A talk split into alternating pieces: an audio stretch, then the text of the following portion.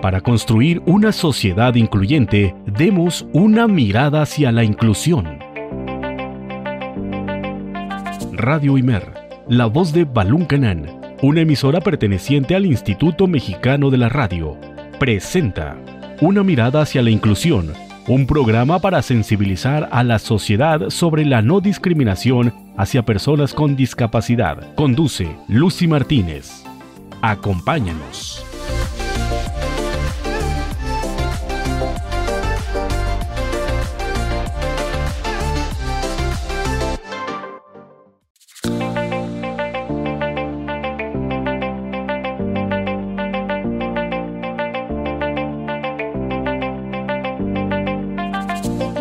107.9 de FM y 540 de AM. Muy buenas tardes, bienvenido y bienvenida este lunes 21 de diciembre del 2020 a la emisión 38 de Una mirada hacia la inclusión. Te recuerdo que puedes sintonizarnos a través de nuestras dos frecuencias en el 107.9 de FM y 540 de AM. Además, estamos en www.imer.mx diagonal Radio Imer. Es un gusto estar contigo, soy Lucy Martínez y el día de hoy te traigo un tema muy interesante. El día de hoy vamos a empezar a tocar el tema de los servicios de educación especial. Vamos a llevarnos algunas emisiones con estos temas. En esta ocasión nos va a acompañar el maestro Eli Armando Liñán Pérez. Es director de la USAER 19 de aquí de Comitán. Va a estar con nosotros explicando en qué consiste este servicio de educación especial y en la importancia que tiene la existencia de, del mismo en las escuelas de educación regular. No te pierdas este programa porque de verdad que es información muy interesante. Quédate con nosotros y disfruta de esto que es una mirada hacia la inclusión.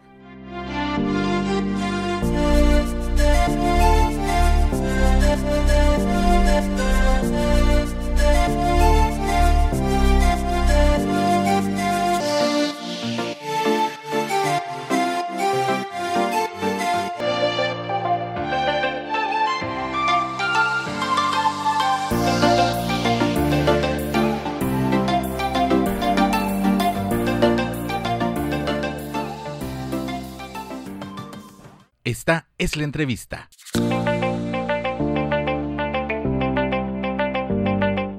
Amigos de una mirada hacia la inclusión, estamos en nuestro primer bloque de la entrevista y hoy va a ser una entrevista muy especial porque vamos a hablar del tema de la USAER. Ahorita vamos a conocer qué es este servicio de educación especial y cómo podemos nosotros acudir a él en dado caso que lo necesitemos. Y para ello está con nosotros el director de la USAER 19, Leli Armando Liñán Pérez. Él es licenciado en psicología en la UAP, tiene eh, una maestría en psicoterapia y varios diplomados en liderazgo. Maestro, un gusto que nos acompañe aquí en Radio Imer, la voz de Balón Canán. Muy buenas tardes. Buenas tardes, este, muchas gracias Lucy por la invitación y aquí contento de, de poder participar en tu programa. Pues esto va a ser muy importante para que muchos padres de familia, también docentes de educación regular, pues conozcan qué es este servicio de educación especial. Y cuéntenos, ¿qué es un USAER? Mira, USAER son las siglas de Unidad de Servicios de Apoyo a la Educación Regular. O sea, nosotros prestamos un servicio eh, para que en las escuelas se reciba y se atienda de la mejor manera a los niños que presentan alguna discapacidad principalmente. También se atiende a una población que aunque no tenga discapacidad, tiene alguna dificultad severa en el lenguaje, en, la, el aprendizaje y en la conducta, perdón. Esas serían las dificultades que a veces encontramos y que no están relacionadas con alguna discapacidad. También es parte de la población que atendemos alumnos con aptitudes sobresalientes, alumnos que tienen un ritmo más, más este, rápido para aprender. Se les facilita la comprensión de, de lo que leen, se les facilita las materias y entonces pueden también necesitar el tipo de atención que nosotros este, ofrecemos a la escuela. Y básicamente esa sería la población, aunque también atendemos y apoyamos a las escuelas para que se reciba y se atienda de la mejor manera a todos los alumnos, incluyendo aquellos que vengan de otros países, que tengan de otras culturas, que sean población que básicamente eh, ha sido marginada o es este, relegada. Excelente maestro. Y cuéntenos cuál es la función de, un USAER en la escuela. Nosotros acompañamos a los maestros de primaria a los directivos en este proceso de atención al alumno. Generalmente cuando un niño con discapacidad este, llega a una escuela, eh, pues la dirección, los administradores de la, escuela tienen que admitirlo, tienen que este, recibirlo. Ahorita ya está legislado de que todos los niños tienen derecho de ir a la, escuela que, esté más cerca de su casa. Entonces, en ese momento en que los ah, maestros eh, reciben a un niño con alguna discapacidad, eh, generalmente la gran mayoría necesita apoyo, necesita sugerencias, ideas sobre cómo atender al niño y es lo que nosotros eh, principalmente hacemos. Prestamos ese, ese acompañamiento al maestro realizando primero una evaluación del alumno, o sea, conociendo cuáles son sus características, que sabe cuáles son las áreas en las que puede desarrollar sus capacidades y en función a ese, esa evaluación inicial se sugiere un plan de trabajo a desarrollar eh, durante todo el ciclo escolar, todo esto en acompañamiento con el docente. También atendemos o, este, a la población de padres de familia, porque el, hecho de llevar a un niño con discapacidad a la escuela también es una, es una situación que a los padres de familia les puede generar mucha, mucha angustia, preocupación, y es parte de nuestro trabajo atender a, los, a estos padres de familia. Y obviamente a, los maestros y a los otros niños, porque también hay que trabajar, hay que hacer trabajo de sensibilización con el grupo, con los otros grupos, con todos los maestros, para que se asuma este, esta, esta inclusión de algún niño o niña con discapacidad como un asunto en el que todos le tienen que dar la bienvenida. Una persona que llegue ahí a estudiar debe de sentirse que es eh, bienvenida por todos, no solamente por su maestro.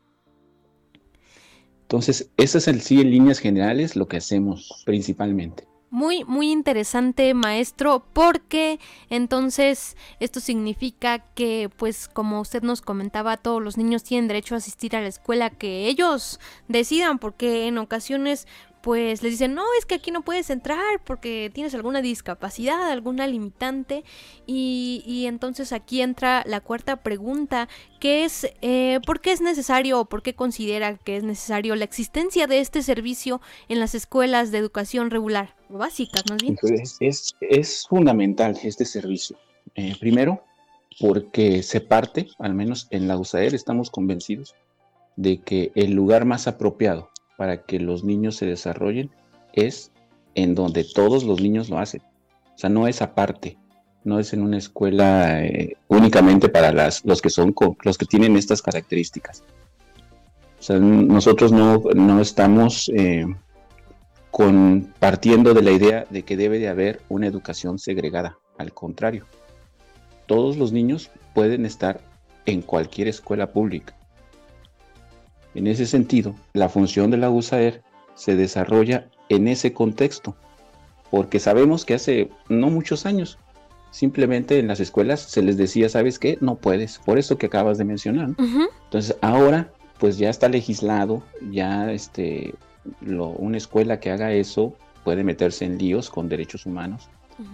Entonces, la presencia de una USAER eh, o, o de algún otro servicio de apoyo son necesarios en las escuelas para, para ayudar a los maestros a que empiecen a ver eh, desde otro ángulo, desde otro enfoque, eh, a las personas con discapacidad. Excelente. generalmente se cierran, ¿no? Se generan los maestros, muchos se cierran desde un principio y dicen, no, es que yo no puedo. O sea, yo enseño a los niños, digámoslo así como lo dicen ellos, entre comillas, los niños normales. A este niño con una discapacidad yo no sé. Entonces, esa es una barrera mental que los maestros eh, traen en automático y es parte del trabajo que nosotros hacemos, tratar de cambiar esa, ese enfoque, tratar de, de, colocar a los maestros desde otro punto para que vean al niño desde, desde, otra, desde otra perspectiva. ¿Y si se logra este trabajo, maestro, de concienciación de, de, los maestros? ¿Sí logran cambiar de opinión desde su experiencia? Mira, esa es muy difícil. O sea, lo más este, complicado de cambiar en una persona son sus creencias, son sus, sus pensamientos que han estado ahí desde hace muchos años, que fuimos educados así en nuestra infancia, y cambiar esos pensamientos es difícil, es complicado. Pero poco a poco, con ayuda de, de otros medios, por ejemplo, los, lo que se ve en televisión, películas, eh, comentarios, todo que, lo que a nivel cultural eh, como sociedad se va generando, ayuda a que los maestros sean un poco más sensibles respecto al, al tema. Hay unos maestros que no, que es muy difícil y que ya están ellos esperando también, este, por ejemplo, jubilarse, ¿no? Los que ya tienen muchos años. sí, claro. Pero hay otra población más joven, o sea, de maestros más recientes que dentro de su formación sí les enseñaron, sí vieron, revisaron este tema de, la diversidad de alumnos con discapacidad, de los diferentes estilos este, para aprender y todo esto. Entonces, sí es un proceso difícil y necesariamente lleva tiempo. Claro, sobre todo porque como comenta el cambio de, de, ideas que trae uno desde casa y como dice hay maestros que, que pues ya llevan muchos años en el servicio y que a lo mejor y se les dificulta la atención a niños con, con alguna discapacidad y luego súmele que son eh, casi 40 niños en el aula y bueno todo se, todo se les va juntando entonces es muy importante la, la existencia de este servicio de educación especial en las escuelas pero ¿qué pasa maestro cuando no existe este servicio en la escuela? ¿Cómo se puede solicitar y cuál es el procedimiento? hay otro servicio dentro de, lo que es educación especial, de la Secretaría de Educación, que se ocupa de esos casos, en donde las escuelas, eh, por alguna razón, no tienen el servicio de USAER. Es el caso de la, este, el CRIE, los Centros de Recursos de Información e Integración para la Educación Especial. Ellos son un, servicio que brinda esta asesoría, digamos, ya no desde adentro, como nosotros que estamos integrados a las escuelas, que vamos generalmente de lunes a viernes, que hay maestras eh, que están de manera permanente ahí. Está este otro servicio, el CRIE, que brinda asesorías a los maestros. Aquí en Comitán hay un servicio de este tipo eh, que es del Estado, es del sistema estatal. Y este, esa sería una opción. Otra opción es solicitar formalmente a través de un oficio a la supervisión escolar, eh, haciendo referencia a los niños que ellos ya tienen inscritos. Aquí lo importante, lo básico para que nosotros podamos estar en una escuela es que en la escuela ya estén inscritos eh, niños con discapacidad. O sea, si hay tres, cuatro, cinco niños, esa escuela merece un maestro este, de aprendizaje maestro de una USAER, con todo el equipo que es este, psicología, es lenguaje, es trabajo social, para atender a, la escuela en general pensando en esos niños que ya tienen inscritos. Ok. entonces, eso es básico. Y este oficio que usted comenta que se tiene que realizar, ¿quién lo tiene que escribir o suscribir? ¿El maestro, el padre de familia o, quién? Es, es, es trabajo del director. O sea, el ah, director cuando hace toda la etapa de inscripción, preinscripción e inscripción, eh, al inicio, en febrero, al inicio del ciclo escolar, ahí ya van este, teniendo ellos cierta información de los alumnos con los que van a, trabajar el, ciclo escolar. Entonces, cuando ellos ya tienen a los alumnos en las aulas, es cuando tienen que hacer este oficio dirigido al supervisor escolar de, la zona 03 aquí en Comitán. Eh, y el maestro determinará en función de la ubicación de la escuela, en función de, cómo están las USAERs, en las, porque aquí en Comitán existimos tres unidades de servicios de apoyo a la educación regular. Entonces el maestro ya valorará a quién canaliza esa escuela, a, cual, a cualquiera de estas tres unidades.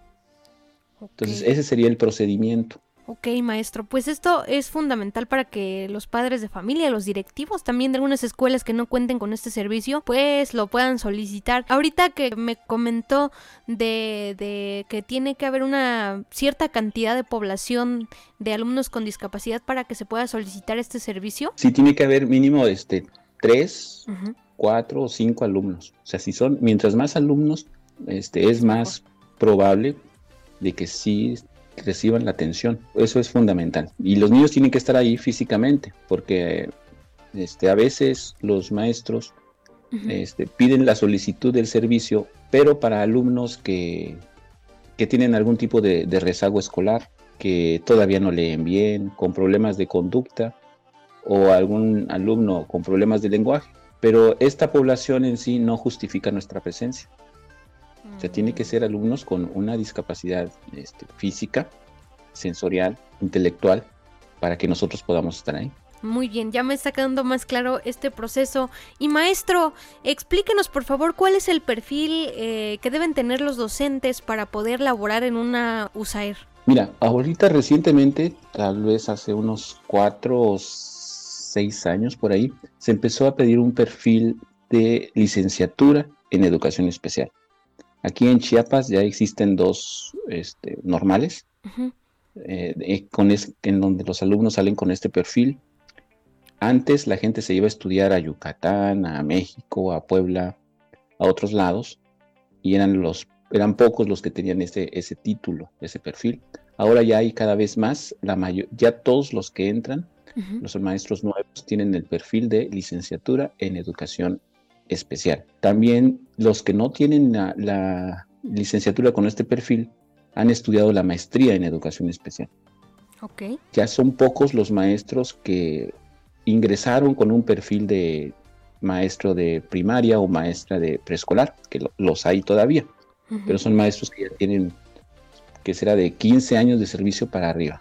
Los que son de menos años ya todos tienen un perfil eh, de, educación especial. Eso para los maestros de aprendizaje. Nosotros les llamamos maestros de aprendizaje a, los maestros que cumplen una función de estar en la escuela de manera permanente de lunes a viernes para apoyar a los niños en su aprendizaje durante todo el, el ciclo escolar. Hay otro hay otro personal que serían los psicólogos, también muy importantes en este proceso. Obviamente su perfil es psicología educativa. Ellos atienden, por ejemplo, nosotros tenemos nueve escuelas aquí en Comitán. Sí. Eh, ellos atienden, eh, hacen un rol, una agenda y van visitando las escuelas. O sea, lo ideal, siempre hemos dicho esto, que es que cada escuela tuviera su psicólogo, pero muy difícil que lograr esto. Sí. Así que lo que ahorita nosotros tenemos es básicamente la norma en, casi todo el país de que un psicólogo atienda de 5 a 6 escuelas. En Chiapas estamos más cargados de trabajo porque eh, a veces atendemos hasta, hasta 10 escuelas. Entonces la visita del psicólogo cada vez más este, distanciada. Y otro perfil también que profesional que tenemos es el del maestro eh, de lenguaje, que son maestros especialistas en esa área son licenciados en educación especial con terminación con la especialidad de lenguaje. El trabajo social, que también es muy importante. Todos son licenciados en, esta área de trabajo social. Entonces ese es el perfil de todo el equipo. Ahorita nosotros tenemos 10 este, maestras de aprendizaje, un psicólogo, una maestra de lenguaje, una trabajadora social y una secretaria que también este, es muy importante para al agilizar todo el trámite administrativo. Claro, entonces digamos que el servicio de, educación especial, en este caso de USAER, pues tiene una dirección independiente, no es el mismo director de la escuela. No, o sea, los maestros que están en una escuela, su dirección eh, está, en la USAER 19. Obviamente al, director de la escuela este, siempre se le mantiene informado de las actividades, de, de, todo lo que las los maestras van a, están y van a realizar durante el ciclo escolar. Pero, por ejemplo, reuniones de consejo técnico que se hacen cada, cada mes, todos los servicios, las maestras llevan el consejo técnico en las, en las escuelas porque ellas deben de conocer lo que los maestros planean, analizan en esas sesiones, pero también tienen una reunión con la USAER 19, en donde nosotros analizamos cómo se va trabajando en las escuelas, qué proyectos tenemos a futuro de realizar, eh, qué dificultades están encontrando para ir afinando la atención. Entonces, tienen su, aunque tienen a un director en la escuela, pero ellos responden al director de la USAID. Ah, muy bien, maestro. Muchas gracias por toda la información que nos está brindando. Pero, ¿qué le parece si nos vamos a una pausa y ahorita regresamos con más aquí en una mirada hacia la inclusión? Adelante.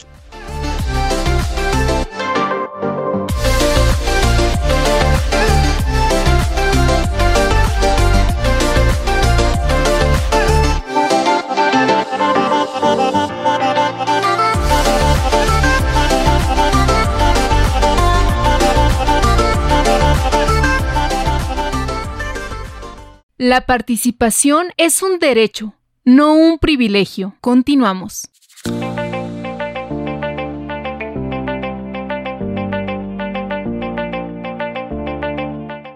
Bien amigos, pues ya estamos de regreso en el segundo bloque de Una mirada hacia la inclusión. Está con nosotros el director de la USAER 19, el maestro Eli, y que nos está compartiendo muchos, muchos datos acerca de la USAER y cómo es el trabajo que realizan en las, en las instituciones de educación regular y cómo es el apoyo hacia los niños con discapacidad. Pero maestro, aquí le tengo la pregunta del millón. ¿Cómo abordan el tema de la inclusión educativa? Mira, pues sí, en realidad esa es la pregunta del millón.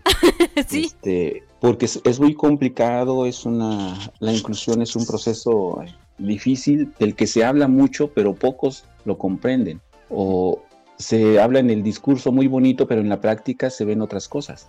Claro. Porque ah, cuando hablamos de inclusión es que significa que todos los niños pueden disfrutar de todos los beneficios de la escuela, que no hay ninguna restricción de ningún tipo, ni política, administrativa, ni actitudinal, ni en el terreno de los aprendizajes y la participación. Que no importa tu condición, tú puedes hacer y participar y aprender. Esa es la inclusión, en donde las instituciones, las escuelas son las que se adaptan, son las que modifican y, se, y buscan los apoyos para atender al alumno. Actualmente lo que pasa en la gran mayoría es que buscamos que los niños se adapten a la escuela. Sí, están adentro, sí, son, son recibidos, están inscritos, pero se busca hacer las adaptaciones para que el niño se vaya acomodando al sistema escolar. Y esa, digamos, es la etapa anterior a la inclusión, que se llamaba integración educativa. Cuando hablamos de inclusión, hablamos de que es una aceptación sin restricciones a la persona, en donde la diversidad, la riqueza de contar con personas que tengan ciertas peculiaridades se considera una riqueza, no un problema, no una dificultad.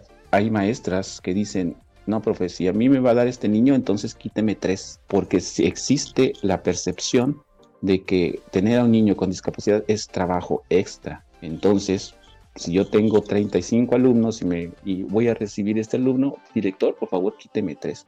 Entonces se ve a la, diversidad como algo pesado, como un lastre. Y este, de este asunto de entender a la inclusión como aceptar a todos y a la diversidad como una fuente de riqueza, es un proceso que lleva, lleva tiempo. ¿sí? Porque estamos acostumbrados a la homogeneidad, a, lo, a que todo es igual, a que todos los niños deben de aprender igual, de que todos los niños deben de estar sentados en fila, escuchando al maestro, repitiendo, la educación tradicional, así como muchos de nosotros nos educamos. sí. Pero ahorita ya, ya hay nuevos descubrimientos, ya hay este, nuevos avances en, en, el sentido de cómo aprenden los niños, de cómo son los niños, de su propia naturaleza. Y entonces todos estos sistemas viejos, tradicionales, están siendo obsoletos, pero aún prevalecen. Sí, claro. Y, y la inclusión, en la inclusión se, se plantea desde un principio como algo fundamental, que todos los niños aprenden. No hay niño que no aprenda, todos aprenden. Y cuando una escuela tiene esa convicción, tiene un paso ya en el camino de la inclusión. Si la escuela considera que la diversidad, el, tener niños con diferentes habilidades es un problema, entonces ahí dan un paso para atrás. Porque lo, lo más sano para un grupo es que haya gente diferente, Imagínate un grupo en donde todos piensen igual, todos opinen lo mismo, en donde todos vean las cosas del mismo modo y hagan las cosas de la misma forma, iba a ser un grupo que se iba a estancar, que su avance iba a ser muy lento. En cambio, en un grupo en donde hay diferentes puntos de vista, en donde hay diferentes formas de hacer las cosas, en donde hay diferentes ritmos, diferentes opiniones, entonces es un grupo que va a estar en constante movimiento, en dinamismo, y en ese movimiento, en ese dinamismo, en ese confrontar de ideas, es cuando las personas crecen, aprenden.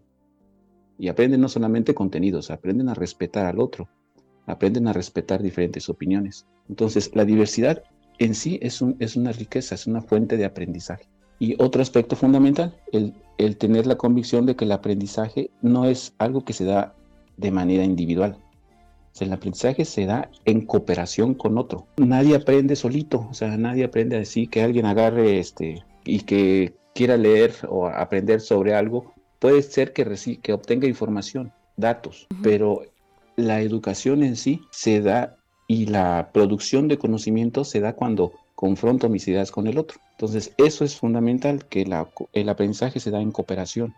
Implica que los maestros tengan métodos como, por ejemplo, trabajar en vinas, trabajar en, pequeños equipos, eh, que los niños eh, convivan con todos, que en su grupo haya un pequeño caos, que todo el mundo esté hablando, bla, bla, bla, Pero todos escuchando a los demás. Es un grupo en donde uno observa que el maestro es el que está hablando y todos los niños este, escuchando, poniendo atención, tomando notas durante todo el tiempo, pues estamos hablando de un, método tradicional que dificulta todo este asunto de la inclusión. Claro. Entonces sí es complicado. Sí, la verdad es que eh, desde la experiencia vivida creo que sí, la inclusión es es un proceso, como dice, algo complicado, que lo único que se puede hacer es seguir fortaleciendo los servicios de educación especial, en este caso, pues las USAER, porque eh, muchas veces se hablaba de que con este modelo de la inclusión, eh, los maestros de educación especial y se iban a ver afectados porque pues se iban a eliminar estos, estos perfiles de las escuelas. ¿Usted qué opina acerca de esto? Mira, sí, ha habido mucha mala información, mucha este, desinformación también al respecto.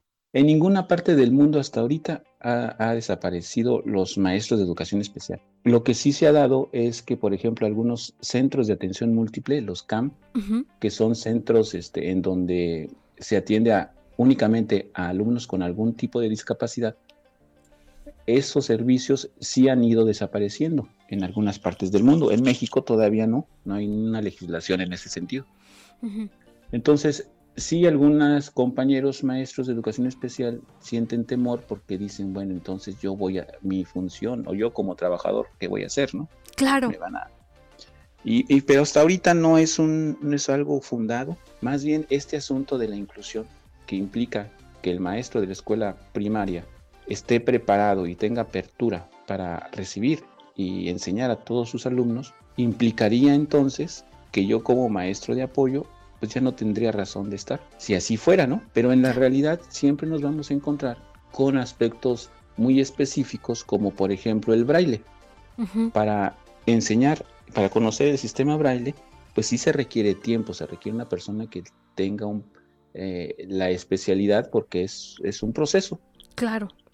aprenderlo y enseñarlo, difícilmente los maestros regulares podrían tener ese tiempo, ni siquiera en su formación tal vez. O sea, no, no lo imagino. Entonces, habrá cuestiones así muy específicas, como el lenguaje de señas mexicanas, cuestiones muy específicas que los maestros de educación especial van a, van a ser quienes faciliten este, este aprendizaje. Entonces, difícilmente, yo creo, yo lo veo así, van a desaparecer los maestros de educación especial.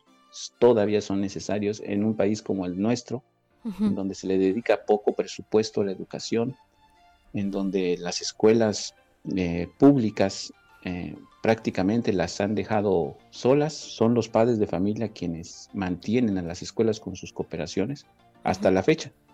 A pesar de los, del programa y los programas que anuncian el gobierno federal, pues esto todavía no se nota en la realidad, no se ve. Entonces las escuelas públicas necesitan este apoyo, necesitan el, eh, el servicio de USAER y es, es muy este, a largo plazo, tal vez todo eso. Pero yo creo en la inclusión, o sea, yo creo que ese es el camino, porque cuando hablamos de inclusión hablamos del respeto a los derechos humanos. En la Convención de, los derechos de las personas con discapacidad, en, los derechos de los niños, la, Declaración de los Derechos de los Niños, en múltiples convenios internacionales está plasmado eso. Entonces los gobiernos tienen que velar, tienen que hacer lo necesario para que estos derechos humanos se cumplan. Y dentro de eso está la educación. Yo eh, y, en los, los compañeros de la USAER estamos preparándonos primero nosotros para eso y tratando de, dejar las primeras piedritas en el camino, o sea, ir limpiando esa parte para avanzar sobre eso. Cada oportunidad que podamos, nosotros hablamos de inclusión con los maestros. O sea, siempre estamos tratando de, sensibilizarnos en torno a, los derechos, a que, a que independientemente de las características de, los niños, de las niñas, tienen potencialidades, porque a veces nos fijamos más en el defecto, más en lo que no pueden, más en las limitaciones. Pero cuando miramos todo lo que pueden hacer, cuando observamos sus habilidades, cuando nos sorprenden con alguna habilidad que no habíamos notado, es cuando empezamos a ver todas estas estos beneficios de que estos niños convivan con los demás. Es un proceso difícil, pero ese es el camino, o sea, no hay otro. No podríamos hacer algo diferente, sino que seguir en este asunto de la inclusión, por más difícil que parezca, Claro. Aunque sea, aunque sea una utopía, pero finalmente ese es el camino que hay que seguir.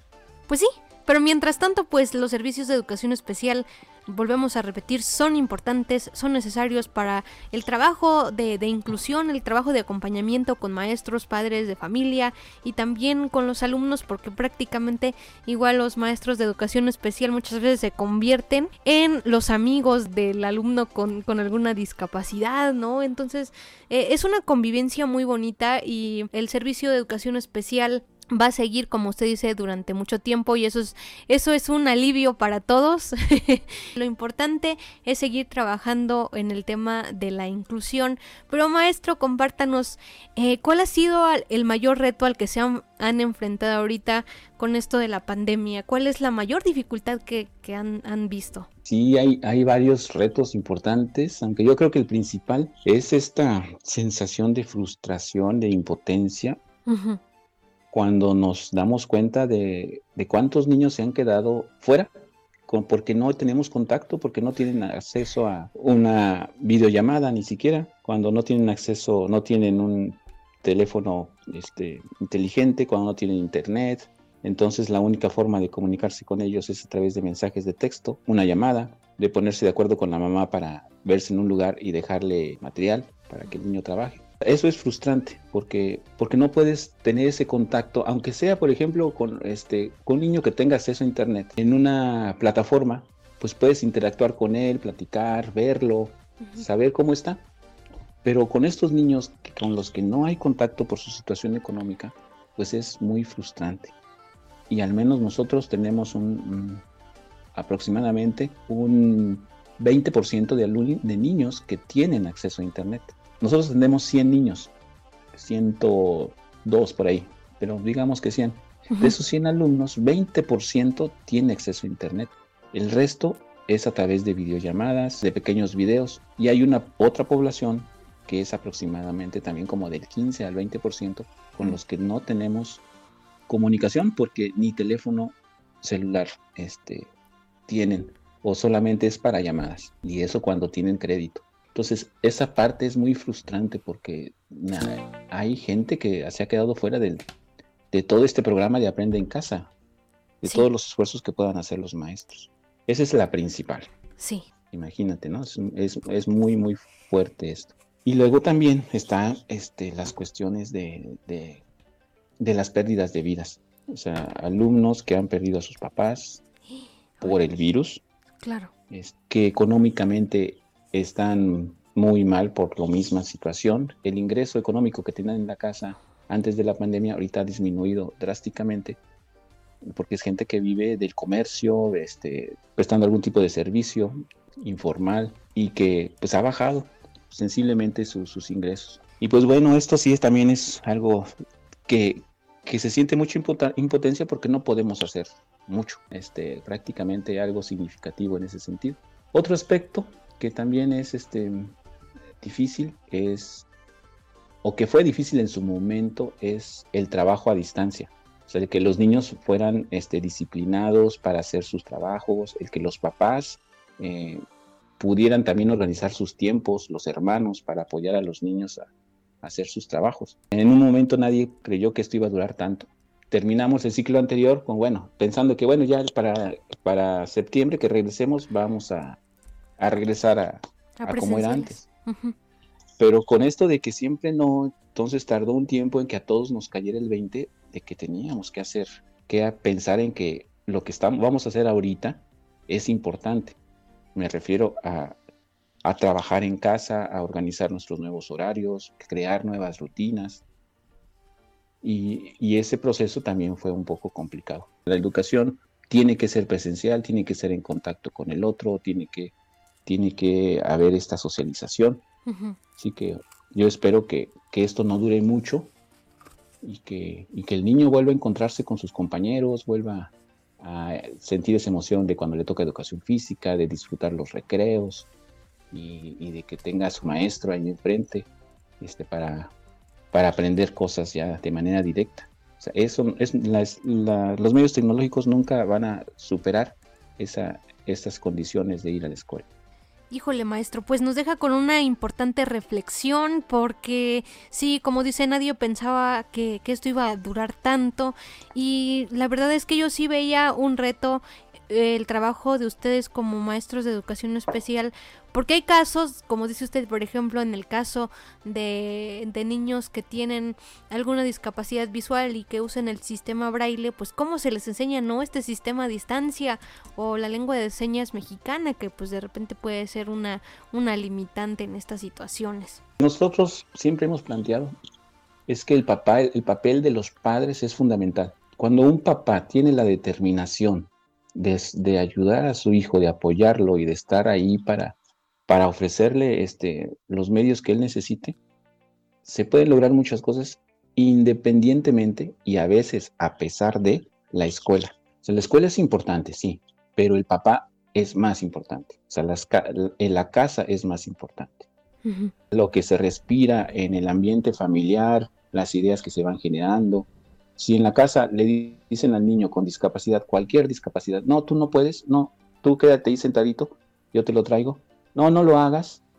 el niño va a aprender a que él no puede hacer las cosas y va a llegar a la escuela con ese sentimiento de que él no puede. Entonces, si al contrario, en casa se le, se le pide que apoye, aunque él diga, no, no puedo, ay, sí puedes, órale, o, poco a poco, o hazlo de esta manera, brindarle oportunidades, brindándole este, eh, actividades que sean retos y con la idea de que él puede lograr las cosas, cuando vaya a la escuela el niño está mejor preparado para enfrentar retos. Ayer escuché en la tele la preocupación de una persona que decía que los niños están perdiendo tiempo y que va a ser muy importante que cuando regresen a la escuela recuperen todos los contenidos que no han visto.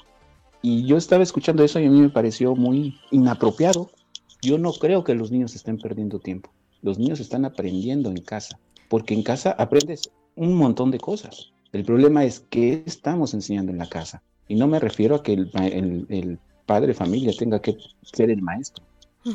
No, me refiero a que si le estamos enseñando a ser responsables, a atender su cama, a ayudar a poner, a, poner la mesa, a, a, mantener limpio el espacio, así lo interpreto, no están perdiendo tiempo, están aprendiendo cosas diferentes que tienen que ver con la convivencia, con el respeto al otro, con el trabajo colaborativo. Y que eso cuando lo trasladamos a la escuela nos da una ventaja para que el niño que en casa pues no tuvieron nunca rutina, nunca se les exigió nada, van a tener dificultades al llegar a la escuela. Claro. Excelente maestro. Pues le agradecemos mucho la participación, su tiempo que nos brindó aquí a una mirada hacia la inclusión. Para finalizar, ¿algo más que nos quiera decir? Finalmente, pues agradecerte la invitación este, creo que es un programa muy, muy importante, necesario. Y para todos los que nos escuchan, aprovechen este tiempo. Es una situación en donde la convivencia es, es lo más importante, donde los niños, si aprenden esta parte de, de, mejorar eh, la convivencia, en aportar en casa, apoyar, ellos se van a sentir importantes siempre hay, va a haber este, renuencia, los niños no van a querer hacer sus responsabilidades o lo que ustedes les digan. Es normal, todos los niños son así. Pero si ustedes insisten y marcan límites claros, ellos se van a sentir mejor. Y apapáchenlos, cuídenlos, reconozcanles sus logros y van a ver que, que estos tiempos de pandemia ellos van a aprender, van a salir fortalecidos de, este, de esta etapa y que esto va a pasar. Y llegarán tiempos en que nos volvamos a encontrar en las aulas, en las escuelas. Muchas gracias, Lucy, por todo. Y ojalá que no sea la, primera ni la última. Claro que no, maestro. La verdad fue un gusto haber compartido micrófonos con usted aquí en Radio Imer. La voz de Balún Canón, le mandamos un abrazo. Igualmente, Lucy, que estés bien. Muchas gracias.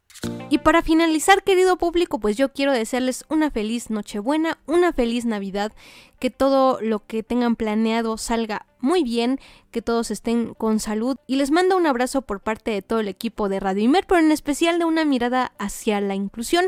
Les deseo de verdad todo lo mejor en esta Navidad y que sus corazones estén llenos de amor, de paz y felicidad de muchas sorpresas. Así que yo los espero el próximo lunes con otro tema más acerca de la discapacidad y de la inclusión. Esto fue una mirada hacia la inclusión y te dejo con una canción navideña para ponernos a talk con este Saludos, excelente tarde.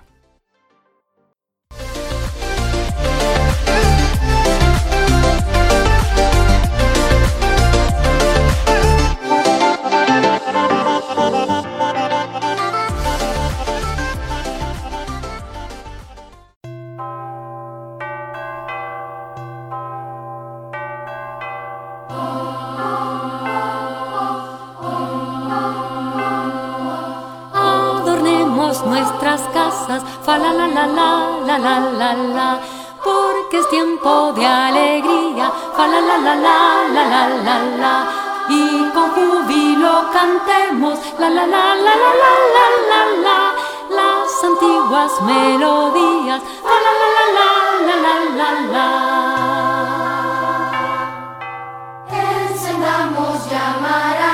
Fa la la la la la la la la cantemos todos juntos. Fa la la la la la la la. Que hoy la noche está más clara. Fa la la la la la la la la. Porque vino Dios al mundo. Fa la la la la la la la la. Los hermanos más hermanos. Fa la la la la la la la la.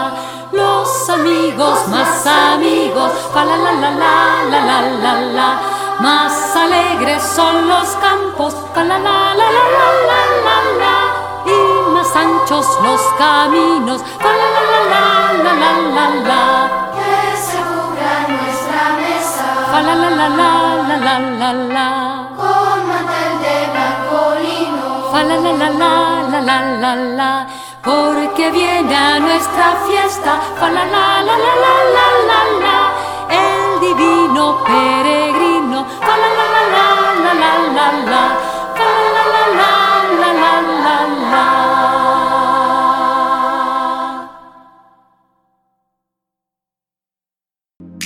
Radio Imer, la voz de Balún Canán, una emisora perteneciente al Instituto Mexicano de la Radio, presentó Una mirada hacia la inclusión. Juntos, ayudemos a conformar una sociedad incluyente. Escúchanos en la próxima emisión de Una mirada hacia la inclusión.